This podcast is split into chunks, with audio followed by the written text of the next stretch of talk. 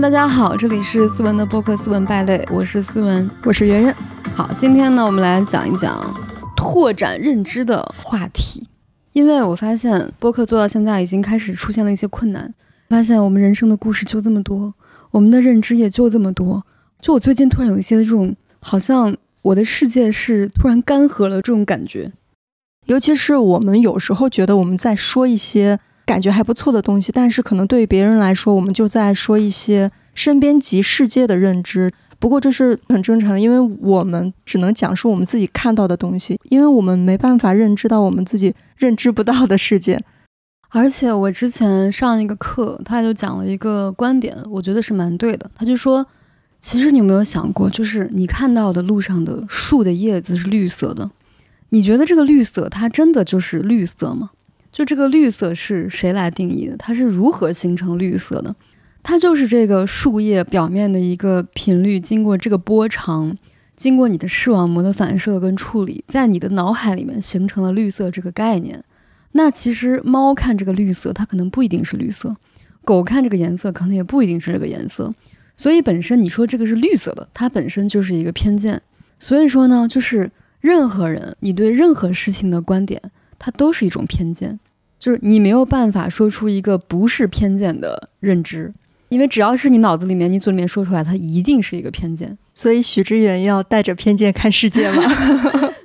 对，我觉得现在的这个网络可能也会更加加重大家的偏见。如果你点开了自己想看的东西，它就会推给你更多你想看的东西。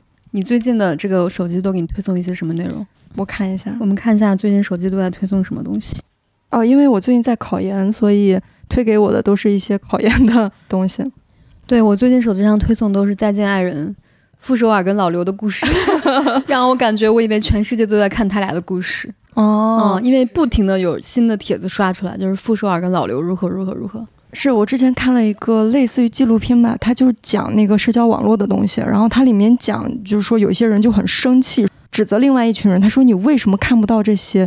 难道是因为你没看到吗？”然后纪录片那个独白的说：“是的，他就是没有看到，他就是不知道。甚至是你同温层的人，就是你以为你们俩的语境一样，但是其实也是不一样。就前几天我跟我朋友一起聊天的时候，我说：啊，那个余秀华怎么样怎么样？他说：哎，余秀华是谁？呃，我说是一个女诗人。他说他没有听说过，我还以为这是一个就是很有共识的东西，对对对，大家都知道。一个东西。”我最初遇见这种情况是大概零八年的时候，跟我的一个同事，因为我当时在 TP Link 嘛，下班的时候，然后我跟我一个同事的一个女孩坐在公司大巴上面，我就说，哎，我说最近的奥巴马好像支持率又下降了。他说，奥巴马是什么？是一个股票吗？我说啊，我说你不知道奥巴马是谁？他说我不知道啊，奥巴马是谁？我说美国总统啊，就当时的美国总统。我说美国总统你不知道？他说我为什么要知道美国总统？我担心。对啊，就是我第一次思考这个问题，他为什么要知道美国总统？就即便这个世界上铺天盖地每天都在放什么奥巴马的新闻，但是他为什么就要知道呢？甚至就是有时候我们聊天的时候，就比如我说一个词，就比如我说爱吧，然后我的理解是这个意思，但是对于你来说，爱的定义不是这样。然后虽然我们在说着同一样的话，我们在那个地方交流，但是其实我们讨论的不是一件事情，甚至是我跟我父母在说话。虽然我们处在同一个空间，我们在说同一件事情，但是我就觉得你怎么在这个逻辑里出不来？但是对于他来说，就可能就说你怎么这么难缠？你的逻辑里面也出不来。所以其实就是大家身边即世界，就是我身边大概是这样的事情。我以为世界上所有人都是这样生活的，但是很可能就不是这样，不是很可能是一定不是这样。对的，我觉得互联网还有一个很神奇的东西，就它一方面呢。让你的这个认知管道越来越一致化，越来越狭窄。另外一方面，他又把就是以前完全无法对话的人放在同一张桌子上对话，所以你有时候看评论会觉得很好笑。就有些人说这样的话，有些人说那样的话，大家根本都对这个东西不是一个认知，他们的观点完全不同。但是你又觉得每一个人的观点在他的那个背景下又非常的合理，对吧？是因为他们来处是不一样的，他们经历的东西也是不一样的。有一个故事，应该很多人都知道，别人也都讲过。有一个电影导演，他拍了一个城市风光片，他把那个城市风光片给一群当地的原始部落的人看，然后原始部落的人看完之后，他们都在讨论一只鸡。那个导演就很困惑，为什么在讨论一只鸡？因为他这个电影里面就是完全没有这样的画面。但是后来他一帧一帧的拉片，发现在其中的非常微小的一帧里面，跑过了一只鸡。他就在想，为什么那些人放着那么多的东西不讨论，非要讨论鸡呢？因为对于原始部落的人来说，鸡是他们唯一熟悉的东西。我们每个人都是这样，就是我们看一个东西的时候，我们只能看到自己最熟悉的那个东西，我们忽略了很多其他的东西。我们如果看一个什么外太空的纪录片，未来一千年后外太空的纪录片穿越回来给我们播放，说：“哇塞，那是我们老板哎。”但是我是想，就是既然是这样的话，我们确实没有必要因为我们看到的东西不一样，然后产生争论，因为我们尊重每个人看到的东西嘛。但是我们这一期节目呢，其实想跟大家聊一下扩展认知的时刻，因为我们本来看到的东西就很狭窄，所以我们就是特别珍惜那些认知扩展的时刻，认知破裂的那一个时刻。对，所以后面就是我们也希望把它做一个长期的、长期的栏目吧。大家可以给我们投稿，因为我们的世界很小，但是大家有那么多人，大家可以看到的世界更大，所以。大家可以把那些你们扩展认知的时刻，到时候写出来发送给我们，我们到时候会挑一些跟大家分享一下。我们会根据我们的认知挑选一下符合我们认知的 投稿，在我们认知之外 扩展了的认知。对我们认为在我们认知之外，其实是在符合我们认知的投稿。对这些被认知的时刻，它当然是有狭隘的成分存在的，但是它也不妨碍我们真的就是多了解了一些。对，所以，我们今天也要聊聊我们俩自己。就是当你某一刻人生突然受到了触动，发现，哎，原来还可以这样想问题。嗯，原来跟我之前想的不一样。对，我说说我第一个时刻，也不是第一个时刻，因为我的很多这种时刻都分享过了。但是我就是在记忆里面辛苦的搜寻了一下没有想过的一些时刻。首先，第一个呢是以前病的比较厉害的时候，当时呢就是我的朋友介绍我去看一个上海的中医。我觉得这个中医这个事情，我也要再讲一讲。就是很多人说啊，他介绍了这个中医，我去看了之后，我觉得没有效果，其实是很正常。我觉得这个就是中医里面比较讲缘分的一个事情。就是这个医生他可能看你看的比较有效，他看别人就看的没有效果。所以说，我觉得他只能说你判断一个人是不是一个好中医，他只能是一个大概率的事情。比如这个人百分之八十的人看了都有效，那肯定有百分之二十的人是无效的嘛，对吧？当时我朋友说这个中医很厉害，但是我看了，我觉得我没有感觉。我说实话，我喝了几天药没有感觉，但是他确实很多顾客就是不停的去找他。当时我记得他给我把了脉之后，他就摇了摇头，因为我当时确实病得非常严重，然后我要上台什么的，他就跟我讲，他说：“哎呀，他说你这个病啊，他说你这个身体啊，现在不太适合慷慨激昂的讲话。”我说：“那我的工作就是慷慨激昂的讲话。”他说：“哎呀，他说那也没有办法。”他就说：“哎呀，就是眉头紧锁，然后就给我开药方。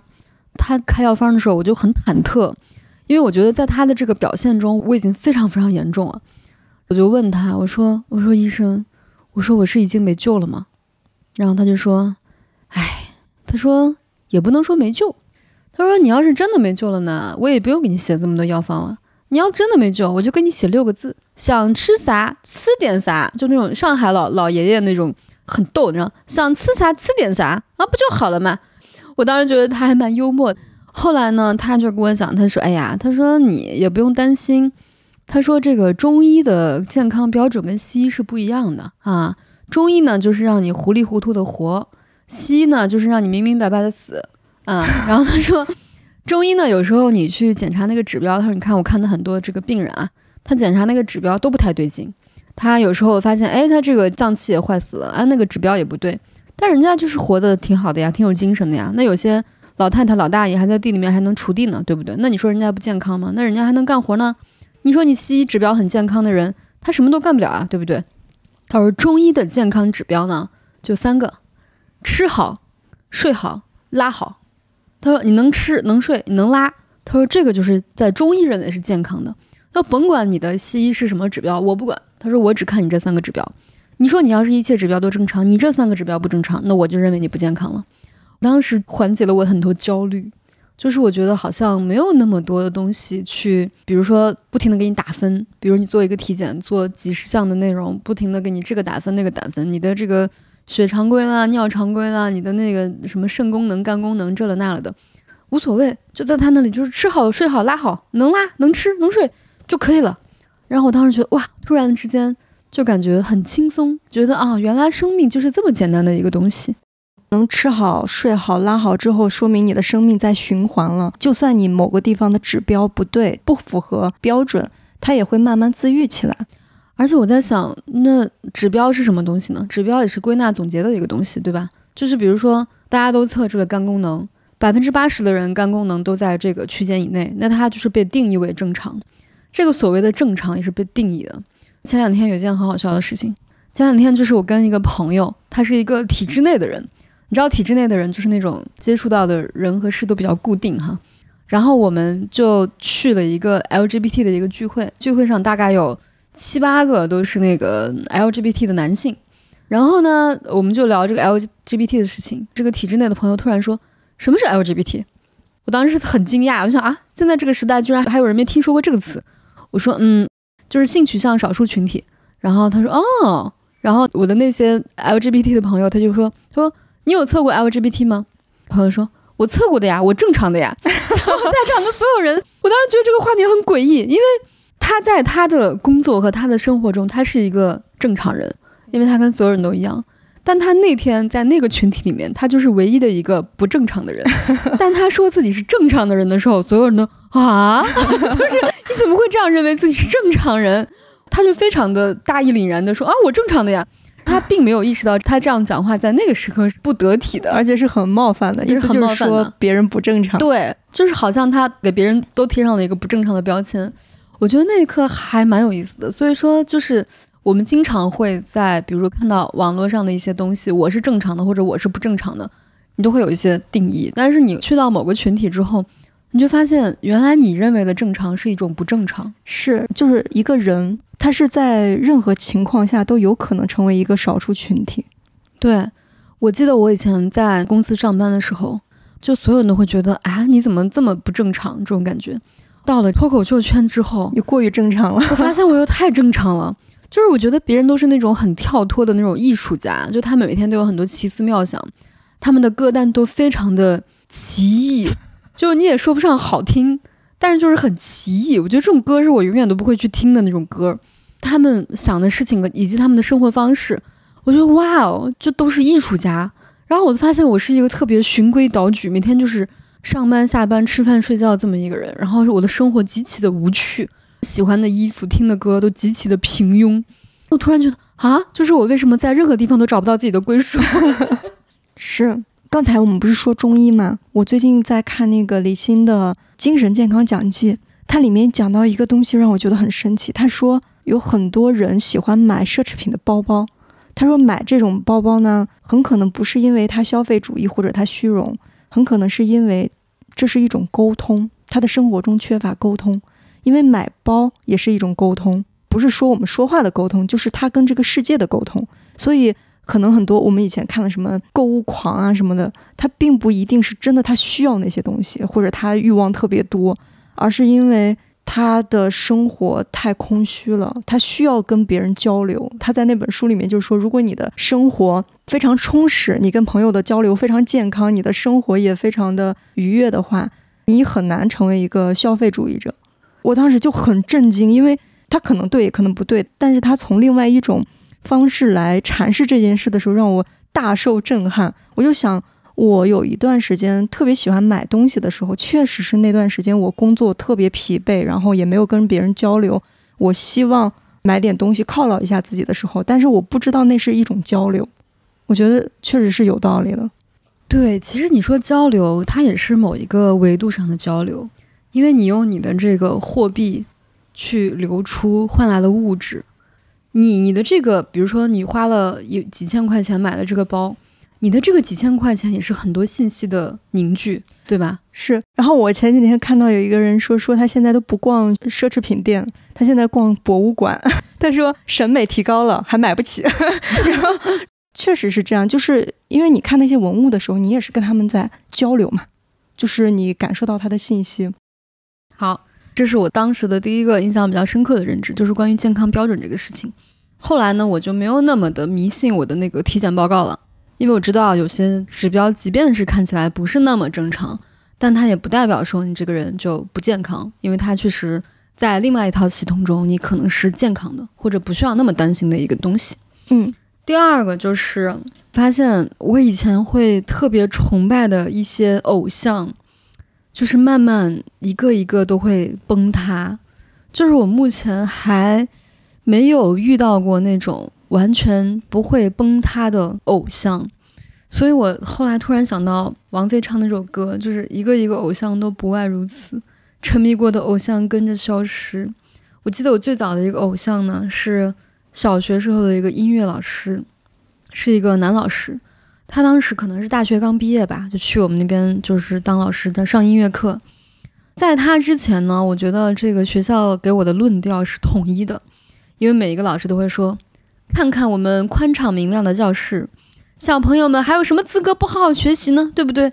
你看你们现在的条件多好。”在他们说这些话的时候，我从来没有思考过这个教室什么叫宽敞明亮，因为我从小到大只待过这一种教室，我不知道什么叫宽敞明亮，我也不知道什么叫不宽敞明亮，我没有见过不宽敞明亮，所以你跟我说宽敞明亮，我没有感觉。可能那个老师小时候是那种土坯房或者什么，他可能觉得啊这已经很好了。但有一天呢，突然那个男老师就来了我们教室，然后我们就在那里说话，什么就是不太守纪律。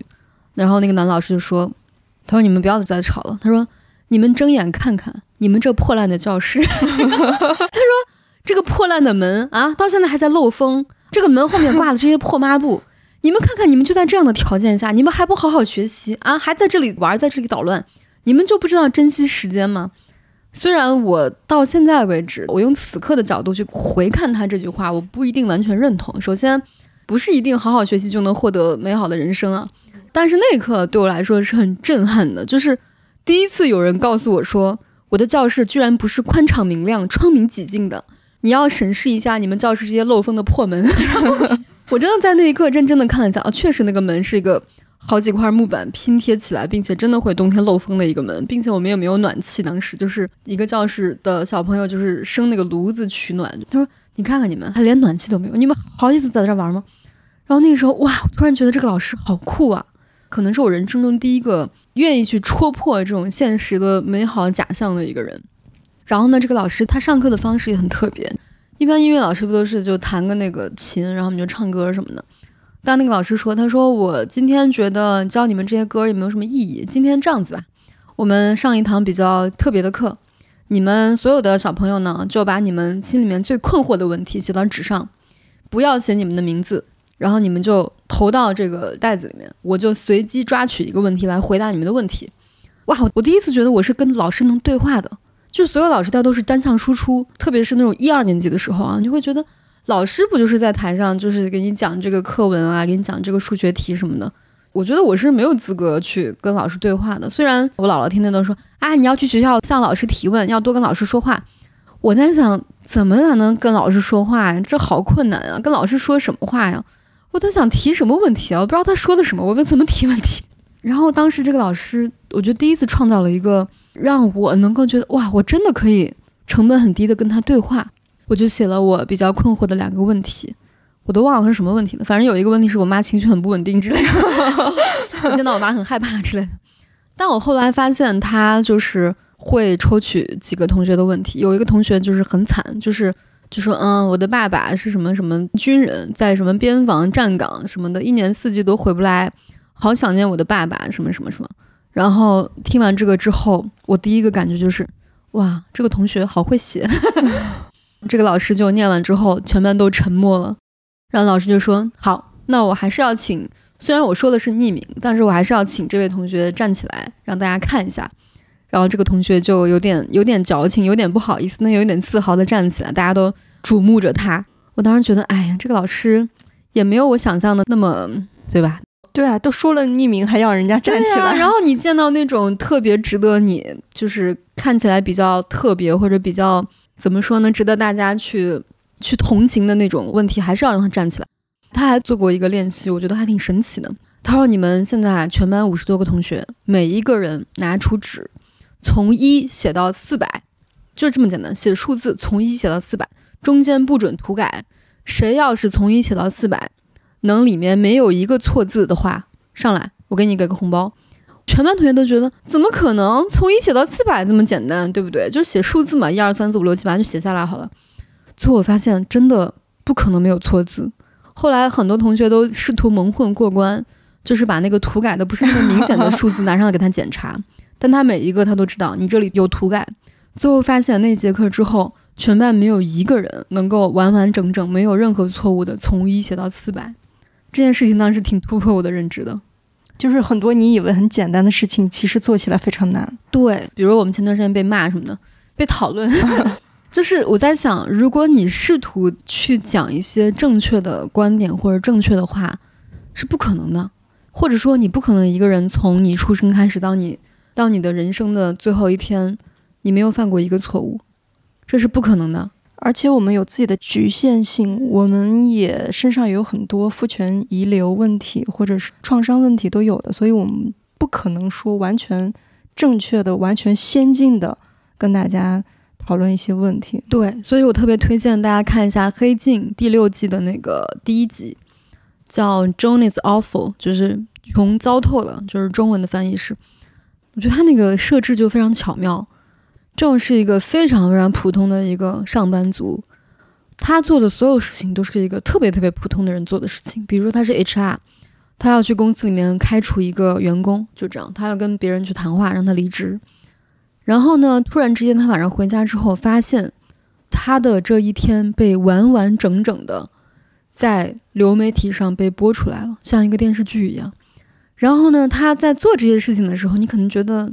挺正常的，比如他跟他离职的时候，跟那个员工说的一些比较无情的话，比如说没有办法，你只能走了，你要再不走的话，我要请保安过来赶你了。其实对于一个就是 HR 来说，这可能不算一个非常之过分的一个话术，但是呢，在那个电视上，这当这段被播出来的时候，他就显得极其的过分，就这个人非常的刻薄、冷酷、冷酷无情。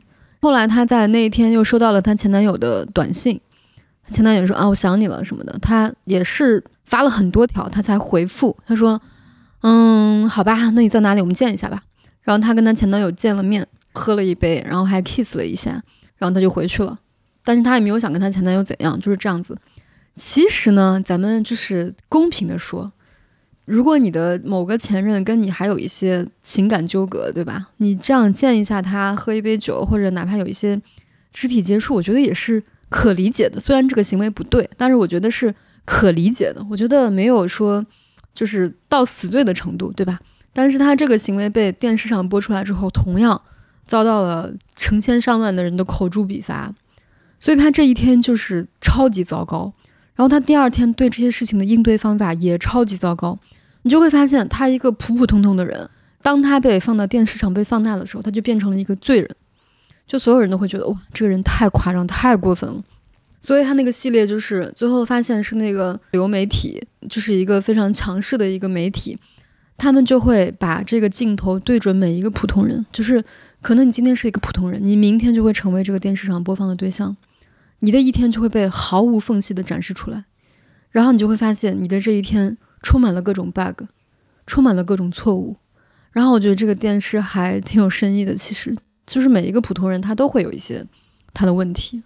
我觉得就是一个人他没有那么好，也没有那么坏。就我发现所有的人，就是我以前崇拜的人都会崩塌，包括我以前很喜欢王菲，大家都在诟病她的私生活什么的。我不觉得他私生活有什么问题，我觉得这是他个人的选择，没有影响到别人。但是我觉得他作为一个歌手，有一天在演唱会上跑调走音。我觉得啊不行，就是你是一个歌手，你应该有歌手的操守。但我后来觉得，那有什么呢？也没有什么，就是他愿意这样唱，别人愿意听，然后有人骂，有人夸他，我觉得好像都是可以理解的。就是我觉得可能你人生的过程就是一个你的偶像不断的崩塌，当他崩塌之后，你会发现哦，他原来没有那么好。但是你回想起来，他也没有那么坏，对吧？他崩塌了之后，他也不是一个彻头彻尾的坏人，他没标榜自己有那么好，对。即便他标榜自己有那么好，你发现他没有那么好，嗯，这也很正常。是，就是我们确实要学着对所有的人祛魅。对的，然后也没有任何一个人值得你去那么的崇拜。我记得有一次，我有一次不是回我们大学，就是西安电子科技大学去演了一场脱口秀。我当时呢，就是看到一个女孩子，她就是一个很社恐的人，好多人在结束之后过来找我签名，可能因为我是他们的学姐，所以大家都会觉得比较亲切吧。然后有一个女孩就一直站在人群外面，就是我觉得我可能有那种 I 人基因，所以我特别能够捕捉到 I 人在想什么，所以我在。一群非常热情的同学之外，突然注意到那个女孩，就是她一直站在外面，就是不好意思进来。我就跟她说：“我说，哎，我说你过来吧，什么什么什么，大家都要签名合影嘛。”然后这个女孩特别特别小声，特别特别羞涩的跟我讲：“她说，她说思文姐姐，其实我考这个大学就是因为你。”我第一个反应是完了，就是我误导了别人。我第一个反应是这样，因为我在。这个大学里面并没有好好的学习我的专业课，我一直都在瞎玩。我觉得，就是我在想，如果是因为我上了这个学校，会不会对这个学校理解是有偏差的？因为我觉得西电的同学还是那种很认真学习什么 IT 啊、通信这方面的专业的同学，所以我那一刻突然觉得，天呐，就是我给别人造成了不好的影响。但是我后来觉得，这也可能也是某一种命运。就他可能来了这个学校，会发现，嗯，他有他新的收获。但是我我那一刻确实觉得，就是可能我们所谓的自己的偶像，你受到你的偶像的一些指引，可能并不是这个偶像本来想表达给你的东西，可能他是你自己认为的一些东西。就是当时有有这么一个事情吧。第三个认知就是有一天我突然发现，医美不是整容，怎么说？我妈以前特别喜欢整容，我觉得她什么部位都整过，就是她从眼睛切眉，然后垫鼻梁、丰唇、垫下巴，全都整过。我觉得他没有一处是不整过的，所以我从小就特别的排斥整容这个事情，因为我每次看到他的时候都是那种整容的恢复期，就是一个大猪脸。我当时觉得整容真是一件既荒谬又愚蠢的事情，所以我之前就一直拒绝做这个事情。直到后来有一次，就是那个效果的一个领导有一些优惠券，当时他就一直跟我讲，他说：“嗯，你作为一个演员，还是要注意一下形象。”我当时心想：“啊，有什么好注意的？我才不为了这些人呢去迎合自己的形象，我才不要。”但是后来那天，我就用他的优惠券，想，哎，算了吧，优惠券还是用一下。优惠券还是打动了我，然后我去用了一下，然后我当时做了一个那个皮秒，发现，哎，做完之后好像。我的长此以来的那个皮肤问题真的解决，就当时我有很多那种小斑点，然后皮秒之后发现，哇塞，就突然之间脸就细腻了，而且那个皮肤就光滑了，就是那个肤色也均匀了。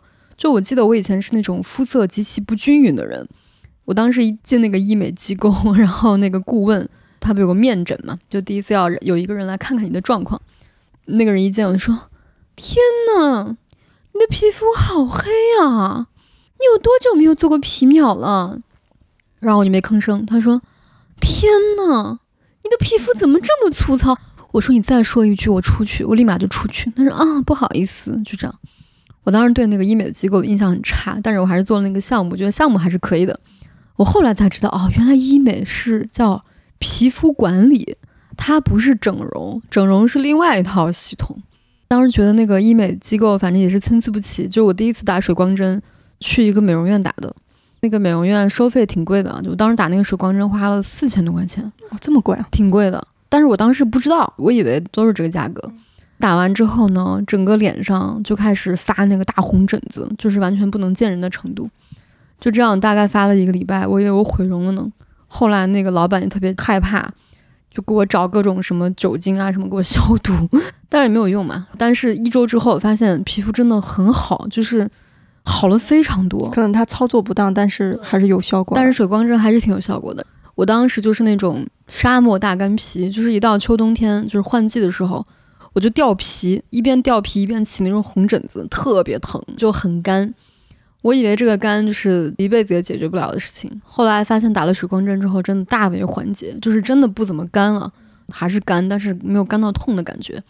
所以我那一刻啊，突然接受了医美这件事情。我跟你差不多，就是我以前对于医美，我也跟整容混为一谈。虽然当时我是美容编辑，周围很多人去做医美，但是我总觉得不太好。我总觉得你在改变自己的容貌，但是我后来发现不是，是因为有一次就是也是换季，我的那个脸已经就是抹水乳的时候都刺激的很疼，然后我就去挂了一个皮肤科医院的诊，然后他就说我那个。皮肤屏障受损太严重了，他说你可以先做一下那种舒敏之星，然后让它先镇静一下，缓解一下。对，然后后面你就可以做一下光子，然后把你的屏障跟慢慢恢复过来，然后再打点水光针补补水。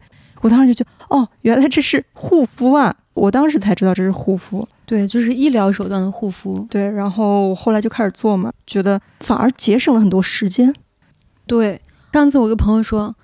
我说我又去打水光针了。他说啊，打水光针是不是很管用？我说很管用。他说打水光针是不是等于敷十片面膜？我说等于敷一百片面膜，确实挺厉害的。所以我后来都会去打打水光针什么的。嗯，对皮肤确实是一个比较好的一个东西。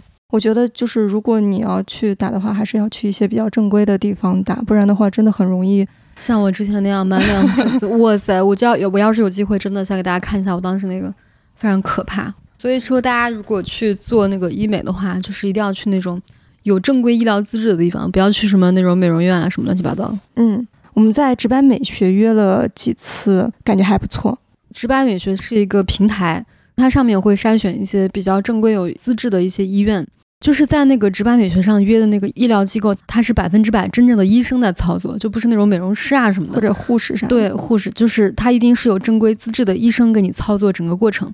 第二个就是它的药品跟机器是保真的。我当时做的时候，那个医生还问我，他说你要不要扫一下这个二维码，就是验证一下这个机器。我还真的验证了一下，就二维码你是可以验证那个机器的真假的。第三个就是它会有那个小管家给你一 v 一的服务，所以这个直白美学我体验下来还是感受非常不错的，也很专业。嗯，而且它会有科普，就是你如果是个小白，你不太懂医美的话，就是你问他们小管家也会。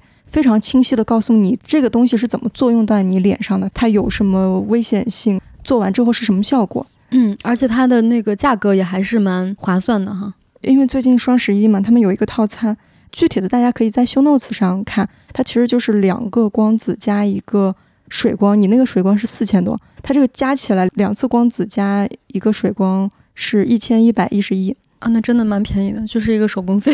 我都打算买一个。直拍美学给了我们五十份限量的，大家到时候可以去。现在只有四十八份了。然后我的认知扩展的时刻，好，该你说了。我第一个扩展认知的时刻就是，就是我觉得有时候，尤其是小时候的我，他同情力有点泛滥。直到有一天大学之后，我们看了余华的一个杂文集。它里面写到，就是说他写活着的时候，那个小说他本来是打算用第三人称写的，但是他怎么写怎么不对劲，他就总觉得哪里奇怪。但是后来他变成第一人称之后，一切就顺了。他想了想，是因为不贵这一生，如果你要是用第三人称来讲的话，那他就是一个纯惨的故事。这个死了，然后那个死了，这个死了，就最后只剩他一个人。但是如果你用第一人称来写，你会发现他有很多很多的幸福瞬间，就是他整个人并不像别人看来的那么惨，他的人生有哭有笑，然后真真实实的幸福过。我当时就觉得，哦，那我就是有时候看见别人很惨，擅自可怜人家，其实是很傲慢的。我在读那本书的时候，我也确确实实能感觉到他的幸福，就一家人在那地方吃饭的幸福。然后我就觉得，是不是我有一些。就是认知的错误，就是我假设别人没有主体性，我以为我明白了这个道理，但是后来其实我还是不明白，因为我发现，就是我刚开始在杂志工作的那一段时间，就是我们有时候经常去拍大片嘛，其实我特别抵触拍人物大片，因为美容大片它会拍很多彩绘，或者不是那种日常的妆容，是一些比较艺术性，然后很创新性的彩妆。然后那些模特身体上或者是哪里就要被画来画去，他们穿的衣服也是在那个地方拿，就是可能换衣服的地方也比较狭窄，有时候可能就是或者半裸。然后我在那边看的时候，我就有点难受，我会觉得他们像工具一样被呼来喝去，在场的所有人都可以指使他说啊，你往这边弄一点，你弄一点。我当时非常不适，所以后来我就不太去拍片，只做专题嘛。就是我一直有这个印象，只是今年年初的时候，我发生了一些改变，是因为我去采访了一个超模。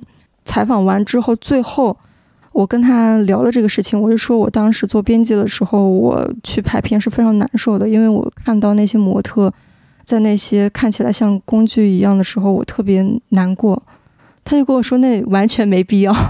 他说他当模特的时候，他完全不觉得自己是个工具，就算别人把他当工具，但是他不觉得自己是工具，他觉得自己是创造的一部分，他觉得他自己参与了一个艺术创作。他说：“你不要假设别人没有灵魂，不要假设别人没有主体性。”我当时还挺震撼的，我就觉得确实是这样。有时候我们看到很多人非常痛苦，他为什么还不出来呢？为什么他像一个物品一样，或者是别人物化他，或者工具化他，或者是怎么样压榨他？但我觉得可能不要假设别人没有主体性吧。别人那样选择一定是有他的原因的。但是我并不是说所有人都很享受啊，只是我们不要擅自揣测别人的感觉。对你这么说，我突然觉得，就是可能你看到你认为痛苦的人，他没有那么痛苦；可能你看到应该很开心的人，他也没有那么开心。是。另外，我觉得就是可能面对我们的人类同伴的时候，我觉得比较有意义的一个事情是你放下你的一些对他的预设，比如说遇到一个貌似很惨的人，你会说啊，他好可怜，就是你已经预设他很可怜。我觉得可以放下这些预设，去看一看他，听一听他，他到底是真的很开心，还是他真的很可怜？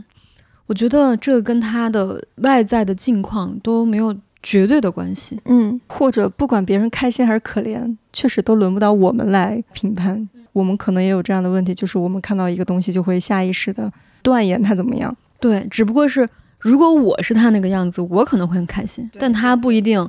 他就那么开心，对，其实我们是以己夺人了，对，嗯，我第二个认知跟我今年工作有关，其实我是今年年初的时候辞职了，从一家互联网公司辞职，大厂，对，待遇也很好，氛围也很好，整个看上去挺光鲜的吧，但是我在那个地方特别的焦虑，就是焦虑到我每做一个东西，我总觉得这个东西起不来。但是我是那种虽然心里面已经着急死了，但是我看起来并不是很焦虑。云淡风轻，我的领导就会觉得说啊，你怎么不焦虑啊？但是他一这样问我，就会更焦虑，我就整个人状态非常非常非常不好。因为他是大厂嘛，他希望你做的每一件事情都有一些回报，或者是他至少是有及时的反馈。这种事情对我来说就非常非常的焦虑，因为我不能预设我接下来有什么反应，我做的这个东西是否会受欢迎，会是否有很多人过来点赞呀、评论呀。我当时就非常焦躁，直到有一天，就是那天是春节的时候，我刷朋友圈，我看到了周轶君发的一段话，他那个朋友圈是这样说的：他说，两亿年前的地球已经长满了植物，但你要知道，几千万年后才诞生第一朵花。当时我听完这个，我就泪流不止，立刻把它发给你的领导。但是我看这句话，其实并不是这句话本身，而是我当时的那个境遇，让我觉得一切都很急，一切都很赶，一切都在催促我。什么是热点？什么是信息？然后什么时候给反馈？然后我又要写什么？呃，OKR，又要写各种，就是每天日报、周报、月报，让我觉得我一直在被追赶。然后他那天突然就说：“你几万年之后才开第一朵花。”我当时就在那个地方开始默默流泪。我就觉得，哦，那我肯定在这个地方是做不久了的。然后我可能就要先辞职休息一下，等我的花 慢慢开花。就是我确实没在过一个那么赶的世界里面，所以我现在非常理解那些在大厂工作的人，他们确实一直在追赶，然后大家都慢不起来，整个世界都在那个高速运转。我就觉得我要慢一点。我要重新开始，允许自己从一颗种子开始，所以我当时就在家彻彻底底的休息了一两个月。然后后来我们做播客的时候，其实也是做了半年，才开始慢慢慢慢有很多人在听的。所以我就突然觉得，好像事情是这样的，就是你越希望他立马有反馈的时候，他可能就没有反馈。他就是你慢慢慢慢的做，不求回报的。慢慢慢慢做，然后有一天它突然就长出了花，我觉得“不求回报”这四个字蛮重要的。虽然我们做播客就是做了半年，他终于有了一些反馈，但是可能更多的人他做了三年也没有什么反馈。嗯，就像我之前认识那个叫关东大海哥，他是抖音上一个网红嘛，他在他的老家东北，每天就是在山林里面去打猎、烧烤，就类似于这样的一些生活的一些记录。他当时跟我讲，他就说他刚刚做这个事情的时候，他连相机都不会用，他是真的坚持了整整一年。你想他多寂寞呀？他还不是这种在都市里面，他就是一个人在山里面架一个篝火，然后烤点鱼，什么烤点肉，就这样子，哎，跟镜头聊聊天。他们团队也没有什么人，就他一个人，又要拍摄，又要剪辑，又要构思本子，真的是一个很难的事情。当时他说的时候，我觉得好像听起来似乎就是一个。成功人士在追忆过往的一个必经环节，但是我现在仔细想想，如果是让我一个人在那个深山老林里面，让我每天自己一个人学习拍摄、学习剪辑、学习上传视频，我觉得确实是一个极其艰难的过程。但是呢，关东大海哥已经很幸，就是我们已经是很幸运的人了。可能更多的人，他是做一件事情，或者我们做更多的事情，它是一个没有结果的事情。它可能只有一个过程。我觉得，如果说抱着一个想要去追求结果的心态去做这件事情的话，真的很容易崩溃，因为你太难得到结果，因为你很容易被结果追赶。对。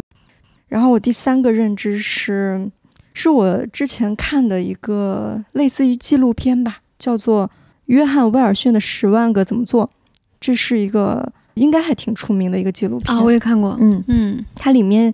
有一期我记忆非常深刻，它就是讲人的记忆的。他说人的记忆可能会出现偏差，就是你以为那个标签长这个样子，但是它其实不长这个样子。就比如它里面讲的什么可口可乐，它中间其实是有一个连接的杠什么的，就是你从来没有发现的东西，跟你的记忆里面是不符的。它里面讲到有一年麦当劳叔叔很大很大的那个气球人在游行。就是如果到现场的人就知道那个麦当劳叔叔的气球人是瘪掉的，然后整个人是塌在街道上的。但是如果你没有在现场，你是在电视上看了这个游行的话，你会发现它是正常的，因为它播放的是去年的啊。这就导致两拨人的记忆是不同的。就是在现场的人他知道他的事实是那个瘪掉了，但是没有在现场的人，他的记忆中就是完全这个事情就是正常的。所以我们的记忆出现偏差，很可能是因为我们不在现场，或者是我们被某些传媒给误导了，都是有可能的。或者是你知道有一个，就是之前在网上被广泛讨论的现象，你知道有一首歌叫《爱我中华》，爱我中华，爱我中华，爱我中华。第一句歌词你记得是什么吗？五十六个民族，五十六朵花。但是你去查那个歌词，它是五十六个星座，五十六朵花啊！我为什么知道这个事情呢？是因为我们初中的时候，老师让我们元旦晚会的时候就排这个舞，所以他当时让我们记这个歌词。他在黑板上写这个歌词的时候，我当时心想，为什么是五十六个星座啊？不都是五十六个民族？我思考过这个事情，所以我清楚的记得是五十六个星座，五十六朵花。后来呢，这首歌在那个网上被广泛讨论，就是。它应该是五十六个民族啊？为什么是五十六个星座？不可能，在逻辑上这个不成立。为什么说五十六个星座？对不对？这不成立，不合理。但实际上，我当时记得它就是五十六个星座。是，就是人的记忆有时候是会出错的，而且这个记忆叫什么效应我给忘了。就是说，说一个监狱里面一个犯人，大家都以为他死了，其实他一直没死，但是不知道为什么大家都以为他死了。对。包括那个《肥猫正传》的那个肥猫郑则仕，是是，他还专门出来说我没有死，就所有人都以为他死了，就很神奇。你不知道这些东西是哪里来的，他也许是一个平行空间，我不知道。反正反正我当时就觉得好神奇啊，就是完全超越我的认知。所以很多时候我们言之做作的一些事情，就是我觉得一定是这样子，我记得一定是这样子，他也不一定是这样子。是的，是因为人的记忆是不靠谱的。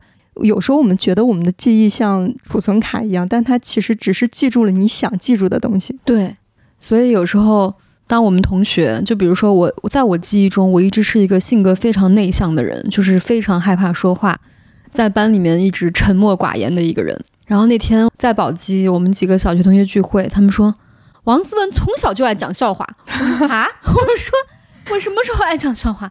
他说你从小就这样，你从小就是一个特别喜欢给人讲笑话，特别喜欢讽刺挖苦别人的人。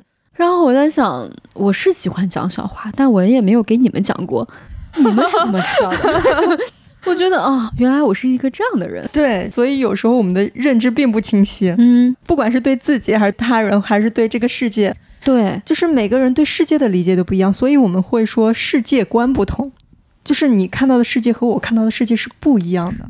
我前几天看到一个人说，说现在世界到底在发生什么？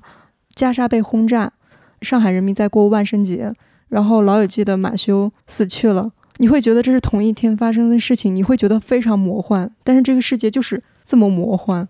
很早之前我看一个新闻报道吧，里面就写二零一九年，当年还没有疫情的嘛，大家都觉得二零一九年一直下滑很差，是最差的一年。但是各项数据显示，就是大家的温饱情况、识字情况和各种就是比较硬性的标准来看，二零一九年是人类历史上最好的一年啊。真的啊？对。我当时就觉得，哦，原来好多事情都是反直觉的。我还看到了一个报道，几年前吧，当时也是中东在打仗嘛，然后大马士革他们也是在打仗，打来打去的。但是当时有个什么节日，他们那边年轻人就去酒吧喝酒，一边喝酒，然后头上那些子弹在那里飞来飞去。